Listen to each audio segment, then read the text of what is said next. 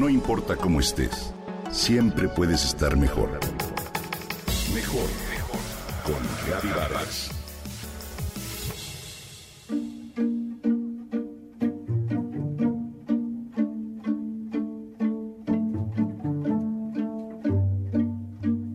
Tu abuelo era un chacharero, le decía a menudo su abuela Margarita en tono de broma. La joven sabía que no hablaba en serio y que esa frase era solo una provocación amigable para desatar los recuerdos compartidos.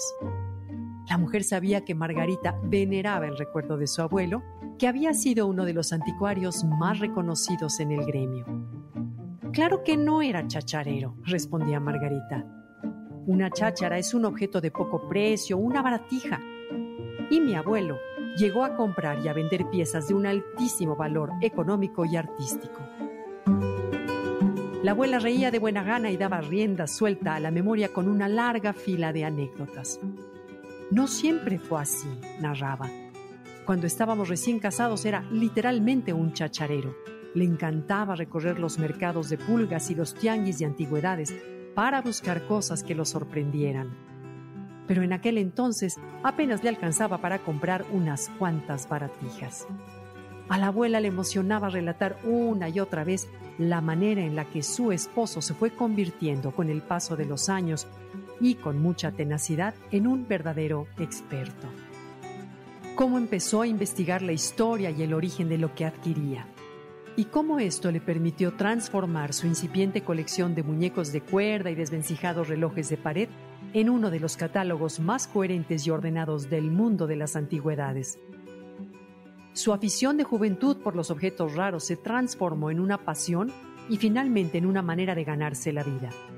Los objetos antiguos hablan, responden preguntas, solía decirle a su nieta.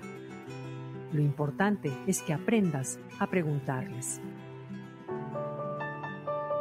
Así fue como Margarita aprendió a dialogar con sillas y sillones, camafeos, relojes, muñecos de trapo, cajas de música, juegos de té y un sinfín de cosas más. Hoy estudia museografía y tiene un gran entusiasmo por convertirse en una profesional de esa área. La historia de Margarita y sus abuelos es un ejemplo claro de cómo las colecciones pueden transformar y reorientar la vida de las personas. Formar una colección siempre es emocionante, así se trate de una actividad profesional o simplemente de un hobby. Se pueden formar colecciones de los objetos más variados. En el hermoso libro La colección de arena, el escritor italiano Italo Calvino relata la visita que hizo a principios de los años 80 a una exposición en París de las más extrañas colecciones. Ahí se sorprendió con los conjuntos más inverosímiles juegos de lotería, cencerros de vaca, pequeños frascos con arena de todo el mundo, boletos de tren, silbatos de barro, figuras de Mickey Mouse y hasta envolturas de papel higiénico. Calvino reflexionó con sabiduría en los sentimientos que impulsan a alguien a formar una colección. Y dice, la necesidad de transformar el transcurrir de la propia existencia a través de una serie de objetos salvados de la dispersión. ¿Y tú? ¿Has intentado formar una colección? Tiene grandes beneficios.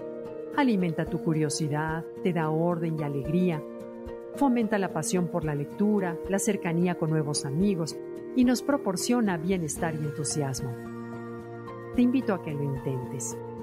Y no olvidemos nunca que la pasión de los grandes coleccionistas ha sido el origen de algunos de los museos más bellos e interesantes del mundo.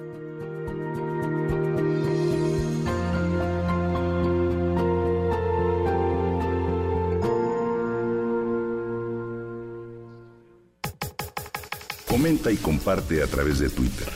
Gaby-Vargas. Gaby-Vargas. No importa cómo estés, siempre puedes estar mejor.